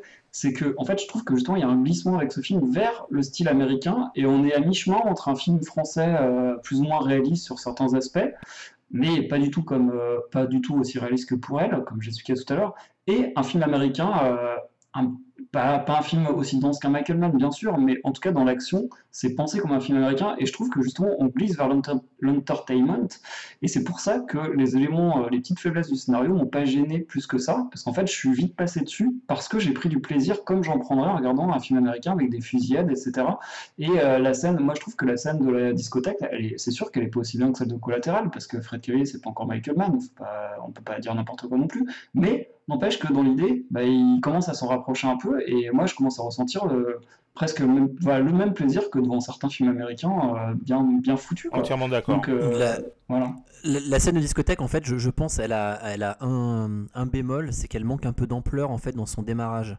C'est-à-dire que, comme disait Jérôme tout à l'heure, bon bah le mec se met à tirer comme ça de partout, Exactement. mais en fait, il n'y a, y a pas un vrai beau grand plan d'ensemble il qui n'y a pas la arrive montée, il n'y et a pas la qui- montée et qui comme fait monter, Ah ouais, qui fait monter en fait tout ça. Non, non, non, je, je sais, Mm. mais c'est ça peut-être que j'aurais pu lui reprocher. Bah, son quatrième ce film, j'aime, euh, mais là où je, là où je l'aime, par contre, c'est que c'est dans ces plans rapprochés. C'est dans ces plans où justement les personnages sont serrés, comme on parlait Fred tout à l'heure. Euh, dans ces personnages-là, dans ces passages-là, pardon, là je me sens avec les personnages et je trouve ça super bien foutu. Et euh, donc du coup, moi ça me plaît en fait pour ça. Mais pour moi, c'est le réalisateur, euh, Fred, euh, enfin euh, White Gunslinger, euh, il se rapproche plus du cinéma des années 70, des polars de Verneuil euh, ou même Boisset. Enfin, il se rapproche plus de ces films-là que du cinéma américain. Quand tu me parles d'un réalisateur français qui fait comme les Américains, moi je pense, euh, bah, je suis encore désolé, mais je repense encore à Siri avec son Need Gap. Euh, c'est pas pour rien qu'il a été appelé derrière par Bruce Willis pour tourner logiquement à Die Hard et qui finalement s'est retrouvé à faire euh, otage. Ouais, mais si tu veux, Euh, Cyril, le problème de Nick Gap, c'est que l'action était très bien foutue, mais il y avait que ça pour moi. Il y- avait, pour moi, il y avait rien d'autre dans le film, quoi. C'était pas, je suis, pff, voilà, je me souviens même plus de l'histoire vraiment. ce Ah, que Il y avait Nadia. Fares aussi. Ouais, ah oui, ouais, je me souviens d'elle d'ailleurs. Bonhomme à euh, Samina Seri. Oui, d'accord, mais je sais pas, j'avais pas. euh, Non, mais voilà, moi, si tu veux, Je vois ce que tu veux dire, ouais. Cavaillé, c'est le digne héritier des grands metteurs en scène d'action Mm. de cinéma populaire des années 60-70, quoi. Ceux qui, à l'époque, euh, faisaient sourire les intellectuels de la presse cinéma et qui maintenant euh, commencent enfin à accepter qu'on puisse faire des rétrospectives Ouais, euh, mais- euh, au cinéma Lumière euh, pour Henri Verneuil. Ouais, mais regarde, alors je suis, je suis d'accord, hein, il y a certainement euh, de, de ces références-là euh, dans son esprit quand il fait les films, mais n'empêche que ce que je dis, c'est peut-être pas si bête que ça, parce que quand il, a dit qu'il avait en tête aussi la scène de collatéral et tout, donc tu vois, je pense qu'il doit aimer aussi ce cinéma-là et que c'est pour ça que moi je ressens le, petit, euh, le petit rapprochement. Alors oui, enfin pour euh, encore une fois pour reprendre les propos qu'il qui m'a tenu, euh, a tenu lors de la table ronde à laquelle j'ai participé. donc oui, il revendique complètement adorer les films américains de Michael Mann euh, et consorts, euh, mais également, euh, je l'ai interrogé sur un, truc qui m'avait marqué parce que je me suis offert il y a pas longtemps le Blu-ray du Clan des Siciliens d'Henri Verneuil. Et en fait, Fred Cavaillé intervient dans les bonus du clan des Siciliens. Il fait l'introduction du film. Et donc, je vais, poser, la question. Et, et donc, oui, pour lui, voilà, c'est clairement euh, le cinéma euh, qu'il aimait quand il était gamin et qu'il a été biberonné à ça, quoi. Au cinéma populaire français, au vrai cinéma de genre, comme on n'avait pas peur d'en faire dans les années 70 ou 80. euh, même avec des les films de, de Belmondo et de Delon étaient de vrais- des vrais films de genre, même si euh, Voilà. sur la fin c'est devenu plus une industrie que, que vraiment une entreprise artistique. Mais à cette époque-là, en France, on n'avait pas peur de faire du film de genre. Les gens, Ah, ce film-là, t'es d'accord En fait, euh, Belmondo et Delon auraient très bien pu partager complètement, complètement, dans les, mais complètement, entièrement d'accord avec C'est vrai que j'ai pensé, j'ai pensé à Belmondo pour un film, Ouais, ça. mais, mais complètement. Et, mais voilà, c'est, je veux dire, euh, on est maintenant beaucoup plus, comme l'explique très bien Cavalier, hein, on est beaucoup plus complexé. En France, les cinéastes sont beaucoup plus complexés par rapport aux Américains pour faire de, de l'action, de l'entertainment, euh, que dans les années 70, on se posait pas ces questions-là, putain. On se faisait, Bah oui, on faisait, on des grands films populaires. Le Clan des Siciliens, mais- c'est un film, c'est une grande, un grand polar. Et euh, maintenant, bah, pour en voir des films comme ça, à part quelques irréductibles comme Olivier Marchal, euh, Ouais. voilà, ou, ou Cavaillé, bah, il y en a pas beaucoup. Mais oui, mais parce que à l'écurie- l'origine Oui, de voilà, l'idée, c'est hein. l'idée, c'est une partie de l'idée d'O- d'Olivier Marchal, effectivement. Et puis t'as Les l'écurie Besson qui est, t'as l'écurie Besson qui est passé par là, qui Ouais. qui a quand même sérieusement entaché le, le truc, quoi. Parce que toutes les merdes qu'il y a eu avec l'écurie Besson, euh, bah, c'est cette image-là aussi qu'on a des films d'action français. Bah, voilà, le, le problème de l'écurie Besson, c'est- c'est que ce qui marche sur un film, genre Taxi 1, c'est-à-dire l'esprit BD, euh, si tu peux pas l'appliquer à 20 films. Et Bah quand tu l'appliques à 20 films, bah forcément ça devient une recette, et une Oui, recette mais c'est qui parce qu'il utilise voilà. le même. Il utilise le même scénariste, la Robert McCammon qui a écrit les Karate Kid, il l'utilise à outrance maintenant. Luc Besson, il en a fait son Voilà. Yes Man favori. Il utilise, maintenant, un, tous ouais, les il films, utilise euh, un autre scénariste aussi, c'est lui-même. Franchement, il devrait Ouais, arrêter. ouais, voilà. Oui, oui, oui, bah justement, Ouais, il faut qu'il arrête des catastrophique. là. Mm. Mais bon, Luc Besson, il a quand même pour lui d'avoir lancé ses carrières telles que Louis Leterrier ou Pierre Ouais, Morin, on va pas trop lui en Non. vouloir à 100%. Les personnages maintenant peut-être Je crois que c'est Les acteurs, les acteurs. ouais. Oui, les acteurs personnages, oui, pardon. Euh, bah Tony, ça fait longtemps qu'on a pas entendu Tony. là. Bah, il dort. Oui, je. Non, non, je, je ne dors pas. Attendez, je. je- Ah, il se réveille, pardon. Il est dans le TGV. Euh, ça va, je... je ne suis pas dans le TGV, mais oui, effectivement, euh, les acteurs. Euh, ouais, ils sont bien les acteurs. Ça, c'est fait. non, en fait, euh, ouais, alors du coup, euh, effectivement. euh, Vincent Lindon et Gilles Lelouch. Non, non, non, mais bien sûr, c'est pas ça. En fait, ce que j'allais dire, c'est que euh, c'est- c'est facile en fait de, de parler du duo d'acteurs parce que moi, je le trouve réussi. Je trouve que les personnages sont relativement bien écrits, même si je trouve que l'histoire de Lindon est évoquée donc au départ de manière euh, maladroite dans la forme, mais dans le fond euh, qui me va bien. C'est-à-dire que moi, je, n'aime pas trop la forme en fait que prend le, ça au début, euh, c'est-à-dire sous forme de flashback. Par contre, bah, lui-même, moi, je l'avais déjà aimé dans Pour elle, et j'avais l'impression de retrouver un petit peu le même style de personnage, mais beaucoup plus cassé du coup, ici pour le coup. Et je trouve que bah, ce, duo, fonctionne très bien. Le gamin, je trouve qu'effectivement, comme le dit bien euh, Fred, euh, il fait, passer l'émotion parce que je trouvais qu'il avait vraiment une tête, euh, à claque. Et au final, non, par juste des, bah, son dialogue avec son père, justement, il n'y a pas de dialogue au départ. Et puis au final, après, il ouvre ses grands yeux, justement, sur son père pour le voir d'une façon très différente de comment il le percevait avant. D'ailleurs, euh, ça se voit dans, le dialogue qu'il a avec Gilles Lelouch à un moment quand il lui pose plein de questions par rapport à, ça euh, et par rapport à, Enfin voilà, je trouve que le, personnage du gamin est pas mal. Et même dans la course poursuite que j'avais pas aimé au début, euh, je trouve qu'en fait, au niveau acting, il est, il est pas mauvais. Par contre, je rejoins Jérôme sur une chose. Pas très fan de, des, des, des gros méchants. Je les trouve un peu insipides. Je les trouve un peu. euh, pff, voilà, ils sont pas géniaux, franchement. Euh, je les retiendrai pas. Il y en a pas vraiment de charismatique. Euh, même le, le grand boss, en fait. Puis une mention spéciale, par contre, au commissaire, qui est une vraie pourriture, qui est magnifique dans son rôle de Ah, pourriture. Gilles Cohen, ah, Et- Gilles Cohen est génial. Et la, et la salle, et la salle a hurlé de, de plaisir quand euh, il s'est fait remettre à sa place justement par Lelouch au téléphone. Là, t'as tout le monde qui a, qui a fait Wouhou Ah ouais, ça c'est un grand pied, ça. ça c'est... eh, Il est excellent, euh, je- ce comédien. hein. Vraiment. il, est, euh, il- il est, il est Il est super. déjà ouais. très très bien en rôle de pourri dans la saison 3 d'Engrenage. Ouais, Dans le ouais, rôle du frère du, juge. Donc, donc je vous laisse la parole hein, parce que. euh, Mais par contre, euh, ouais, bah, euh, ça vous ennuie si je prends la parole justement? Oui, Si- mais si bon, je on n'a vole pas le choix. la parole, si je vole la parole éhonteusement. Donc euh, oui, alors comme euh, Tony, euh, moi je trouve que les deux personnages principaux sont bon remarquables. Lindon et Lelouch ou Depardieu, Delon si vous préférez, sont tous les deux excellentissimes. Ils portent le film sur, le- sur les épaules de bout en bout. Donc euh, je ne vais pas revenir là-dessus. On en a déjà parlé, on a déjà fait des louanges sur leur capacité physique, sur leur implication émotionnelle du- sur, le, sur le tournage, sur le film, etc. Ils sont très très forts. Euh, Lindon est aussi bon qu'il l'était dans, dans, dans tous ses films finalement, hein, sauf dans, sauf dans l'étudiante, le gros nanar de sa carrière, mais c'est pas Non, grave, on va moi, pas en vouloir. Moi j'aime bien. Oh, voilà, la, scène de l'oral, la scène de l'oral, mon Dieu, mon Dieu. Euh, Donc euh, Vincent Lindon, il est juste, il est bon, il est fort et, il est émouvant. Le, louche, pareil, le louche également, on, on le, on le sent impliqué, on sent, le, on sent vraiment l'amitié qui existe entre les deux personnages. Et la dernière, la toute dernière image du film est vraiment belle à ce niveau-là. Donc euh, sur le plan des émotions, ils sont parfaits. Là où ce que j'avais dit tout à l'heure, c'est que euh, j'ai un problème, c'est avec tous les personnages secondaires. Donc Tony vient, vient de citer les méchants. Euh, je trouvais, j'ai parlé de caricature à la Tekken 2. Bon, bah, je ne vais, pas- revenir là-dessus. Je, je- le pense toujours, malheureusement. Voilà, ils sont là pour faire avancer l'action, effectivement. Ils sont là pour permettre au film d'avancer, pour permettre au film d'avoir des moments de sévérité et des moments où on s'accroche au wagon pour qu'on soit mis euh, euh, dans un rythme très, très haletant. Donc, ils font le job, mais ils le font en fronçant les sourcils. Ils le font en, en, faisant les méchants, de, les nouveaux méchants du cinéma d'action aujourd'hui. quoi. C'est maintenant, c'est les mecs des pays de l'Est. Et moi, ça me saoule de voir à chaque fois des Albanais, Roumains, Tchécoslovaques ou je ne sais quoi. Euh, bon, tu- vous me direz, ça change des musulmans euh, qu'on avait ces derniers temps dans le cinéma d'action. On n'a on a plus euh, des gros barbus, hein, voilà. Mais maintenant, on a des mecs qui viennent des pays de l'Est. Donc euh, voilà, moi, ça me, ça me saoule un peu. Euh, ensuite, côté des autres euh, personnages secondaires, là, j'ai eu beaucoup de mal avec l'ex-compagne de Vincent Lindon. Je l'ai trouvée, mais soit elle, elle ne surjoue pas, soit elle est dans le sous-jeu total. J'ai trouvé qu'elle était justement euh, très souvent dans le sous-jeu. Je trouve que jamais elle est juste dans les émotions. Jamais elle m'a fait rentrer dans le film. À chaque fois, j'en suis sorti quand je la voyais, quand je voyais sa tête. À chaque fois, je sortais du truc. Jamais je me suis senti intéressé par ce qui lui arrivait. Ça m'a beaucoup, beaucoup gêné.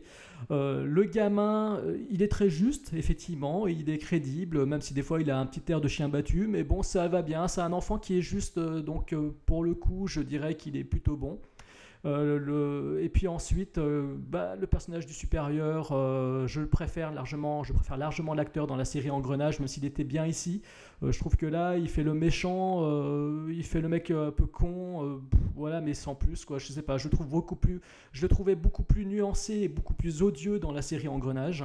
Et puis pour finir, et ben écoutez, les personnages convoyeurs de fond, on essaye de Fred Cavaillé a essayé de mettre en place des intrigues pour montrer l'évolution du personnage de Vincent Lindon.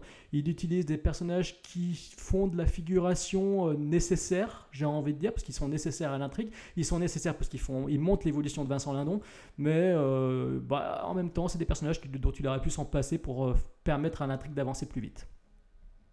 Je sais pas si j'ai été clair là, en parlant. Vous voyez ce que je veux dire en parlant des convoyeurs là de- Oui, tout à fait. Ouais. Effectivement, le- la relation entre les deux. euh, Voilà. Parce qu'au début, il ne fait rien, et le deuxième, la deuxième fois, il intervient, et là, on se dit, tiens, voilà, il y a un déclic dans sa tête, Vincent Lindon commence à se réveiller, etc. Je pense que la scène est nécessaire quelque part pour montrer ça, mais bon, Fred Cavaillé aurait pu aussi euh, s'en passer, et on aurait très bien compris le film également, quoi. Fred, du coup, tu voulais prendre la parole tout à l'heure, c'était ça. hein, c'était Fred, euh, pardon, euh, Cliffhanger. Euh, je vais, je vais pas revenir sur tout ce que vient de dire Jérôme parce que sinon on est encore là jusqu'à 5h du matin. Euh, mais... mais non, il est que Mais- 22h. ah oui Non, en fait, euh, comment dire Je suis d'accord en fait sur une chose euh, vis-à-vis des méchants. Bon, moi, ça m'a pas gêné spécialement qu'ils soient entre guillemets caricaturaux. Je suis d'accord sur le fait qu'il manque peut-être un grand euh, bad guy.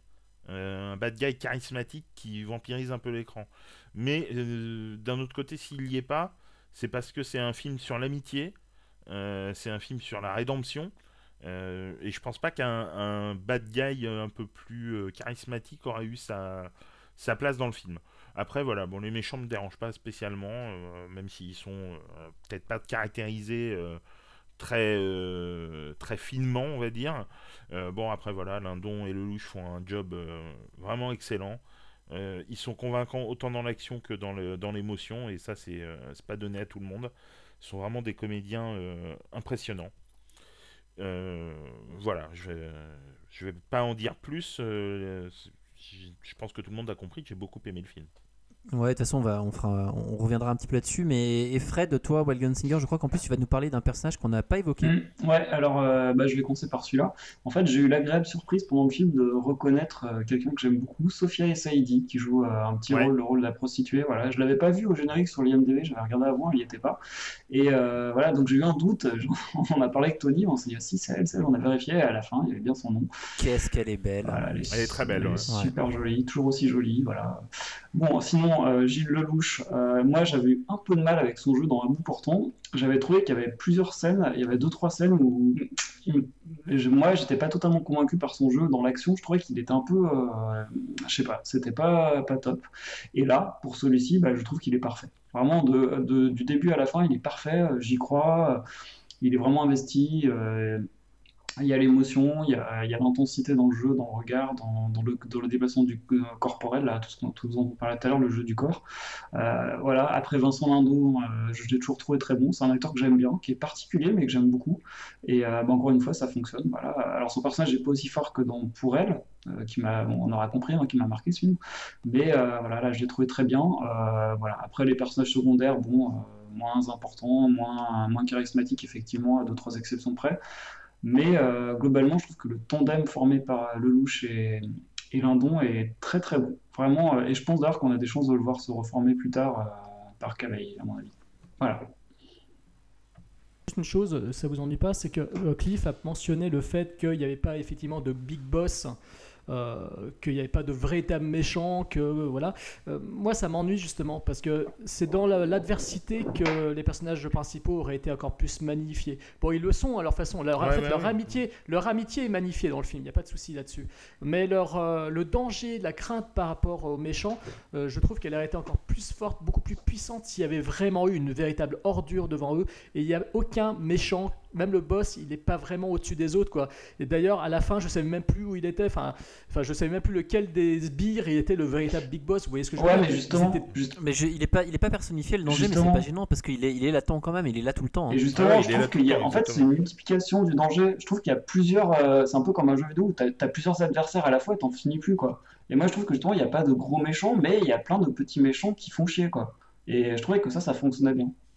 En fait, moi, je- moi j'aurais préféré qu'il y ait un, gros, un grand méchant, hein, comme on disait, euh, Jérôme, mais ce qu'il y a, c'est que je, je pense qu'il n'est pas parti dans cette voie-là. C'est pas une, une- juste qu'il l'a mal car- caractérisé, je pense, le, euh, qu'il n'a pas choisi euh, le bon acteur pour ça ou quoi, ou qu'il n'a pas euh, euh, mis un rôle assez bon. Je pense qu'il s'est vraiment, comme disait Fred, tellement focalisé de toute façon sur, euh, sur le duo que euh, c'est pas, c'était pas, à mon avis, nécessaire en Ouais, tout c'était cas. pas Ça, central. on, ouais. on aurait pu l'avoir, ça aurait été un plus en fait, mais pour moi c'est pas un moins en fait.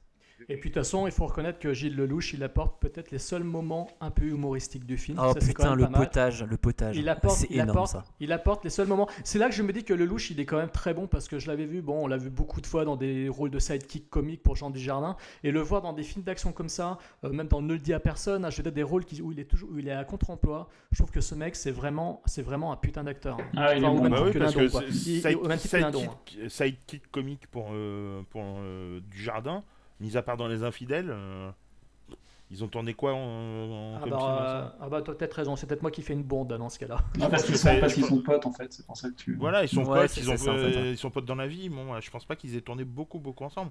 Non, Après, non, c'est t'as vrai, raison. Après, c'est vrai que. effectivement aux comédies où je l'ai vu euh, plus souvent. euh, Voilà, c'est vrai où que je l'ai vu c'est tout- Il est pas dans les acteur de petits mouchoirs. comédie. Il jouait bien dans Ma vie en l'air, mais Ma vie en l'air, c'était avec Vincent Elbaz. Mais dans les petits mouchoirs, Est. Si, si, voilà, exact, exact, dans les petits mouchoirs.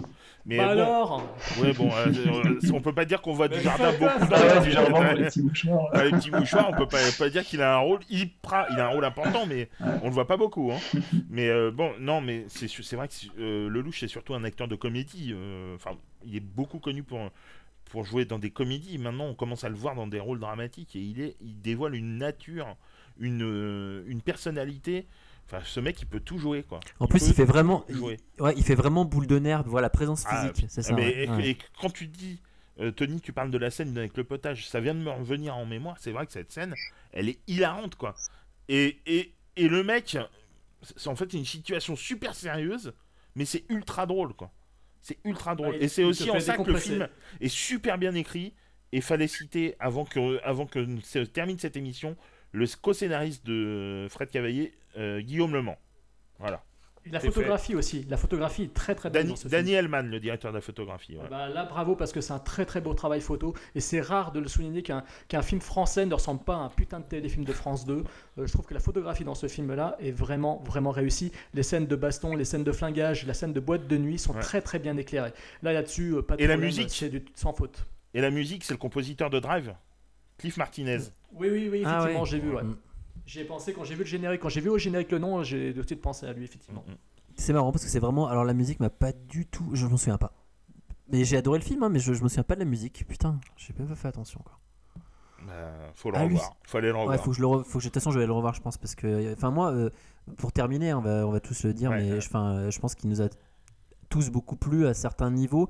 Euh, moi, c'est vraiment un. C'est vraiment un film que j'ai beaucoup aimé, même si euh, je trouve que le, le, le- début est un peu maladroit dans la forme et que, euh, on va dire, le, voilà. Sinon, dans l'ensemble, c'est vraiment un film que j'ai kiffé, qui, qui m'a fait kiffer. Ouais, c'est un- vraiment un, un bon moment de plaisir parce que ça, il y avait plein de choses, de l'action, de l'humour à quelques rares endroits, Ouais. mais qui arrive et qui vient, qui vient comme ça et qui te prend parce que justement tu t'y attends pas. Et en même temps, une vraie histoire, comme tu disais tout à l'heure, d'amitié, euh, quelque chose euh, avec, euh, avec en plus un dénouement intéressant. Quoi. Et avec un super duo de cinéma. Vraiment, c'est un magnifique duo de cinéma. Faut espérer qu'ils vont faire d'autres films ensemble. et parce que franchement, ils sont hyper charismatiques, hyper impliqués, hyper. vraiment, ils sont excellents. Ouais, et les sacs Bah vas-y, Jérôme, parce que je, je vais conclure sur un truc marrant. Est-ce que- t'es vraiment. Je te sens un peu prétentieux quand même. Ouais, là, là, t'as mis le niveau là, très, mis la barre, t'as mis la barre parce vraiment que- au level parce que. Au niveau des blagues, tu pourras pas faire mieux que. Pas de sac Pas de sac Pot de chocolat. Si t'as pas de sac, tu peux pas avoir de chocolat. Bon, d'accord, c'était nul, ok. Euh, c'est pas grave. Bon, bah donc donc donc donc c'était c'était ton- ta conclusion, Jérôme. Non, non, c'était pas ma conclusion. Ce que je voulais dire, c'est que voilà, pour moi, c'est rare. C'est une, ce sera peut-être une des rares fois où je pourrais dire que là, en l'état actuel des choses, euh, le film euh, m'a plu pas à 100%, mais je sais que à la revoyure, il me plaira encore plus. Donc euh, c'est un film dont je peux déjà dire qu'il se bonifiera avec le temps aux prochaines visions. Donc euh, voilà, c'est un bon film. Euh, je pense que la prochaine fois que je le verrai, je pourrais dire ouais, c'est un très bon film d'action. Donc euh, donc Bravo voilà, vous pou- Merci, vous pouvez- bravo mais putain, mais arrêtez, moi c'est méchant de Tekken 2 quoi. Arrêtez. Et à la rigueur, faites venir Radé Serbedja pour jouer le rôle d'un méchant, d'un big boss. Ok, d'accord. Un petit Serbian movie, ok. Euh, bah oui, Serbedja. Oh, c'est pas grave, vous connaissez même pas Radé Serbedja, là, l'acteur, euh, l'acteur typique des big boss méchants euh, russes dans les films d'action américains. Excuse-nous, euh, excuse-nous, Jérôme, euh, si on n'a pas les mêmes les mêmes valeurs, effectivement. Non, tout à fait. J'ai- j'ai- Fred. j'ai- Shame on you, shame on you. Fred, vas-y, lance-nous le truc le plus drôle que Podsac n'ait jamais connu. Mais non. Pot de sac, pot de chocolat, pot de sac, pot de chocolat. Non, alors déjà, j'ai, donc pour dire que je conseille, euh, je conseille Mea Culpa aux gens, euh, je conseille aux auditeurs d'aller le voir en salle, je conseille particulièrement de, de voir aussi Pour elle, si vous l'avez pas vu, parce que je suis pas certain que beaucoup de gens l'aient vu en fait. Et, allez euh, le voir pour Vincent, allez le voir pour lui plutôt que pour elle. Et, euh, et voilà, donc moi je pense que je me le prendrai en Blu-ray, j'aurai du plaisir à le revoir euh, sans problème, à me refaire même les, les trois films de, de Cavalier. Et c'est un film que je conseillerais à Hakim. parce que je sais qu'il écoute les émissions de Podsac jusqu'au bout. Donc Hakim, pour une fois, tu vas pouvoir, pouvoir aller voir un film français qui va te plaire. Donc Hakim, s'il te plaît, fais l'effort, va voir ce film français au cinéma et tu m'en diras des nouvelles. Voilà. Et on peut même l'inviter si tu veux, Et- parce que là il est connecté sur Skype. Et je dirais, à et la je dis- et je dis- et je conversation. dirais même qu'il faut dire la même chose si c'est pas déjà fait euh, à Thibaut. Je sais pas s'il l'a déjà vu, mais comme ils avaient critiqué la bande-annonce en disant que c'était une véritable merde, je crois, hein, Ah si, ouais, si mes souvenirs sont bons. Allez le voir, hein, les mecs d'AGF. Ah, ils l'ont vu, je pense. On verra ce qu'ils en ont pensé. Ouais, je pense qu'ils l'ont vu. ouais. Voilà, donc Hakim, vas-y. Bon alors, et la, et la blague? Bah, c'était ça. Et d'ailleurs, Cliff, il vient de rigoler. C'est ça la Mais blague. c'est pour Hakim, et Hakim, il va être mort de rire en entendant ça. Oui, Alors- mais les auditeurs, ils vont comprendre ta blague. Bah non, Bon, bah, c'est pas grave, de toute façon, on n'a pas de poditeur. C'était une private Oh, oh. joke. Donc, au moins, au moins, pot de sac, pot de chocolat, on la connaît là. C'est- rigolo quoi. Bon, Ouais, allez, bah, on, va, on, va, on va vous souhaiter euh, sur ce euh, une bonne journée, une bonne soirée à n'importe quel moment, à quel endroit où vous soyez et que vous écoutez Podsac. Et on vous dit à la prochaine. Salut Salut. Salut. Salut, salut.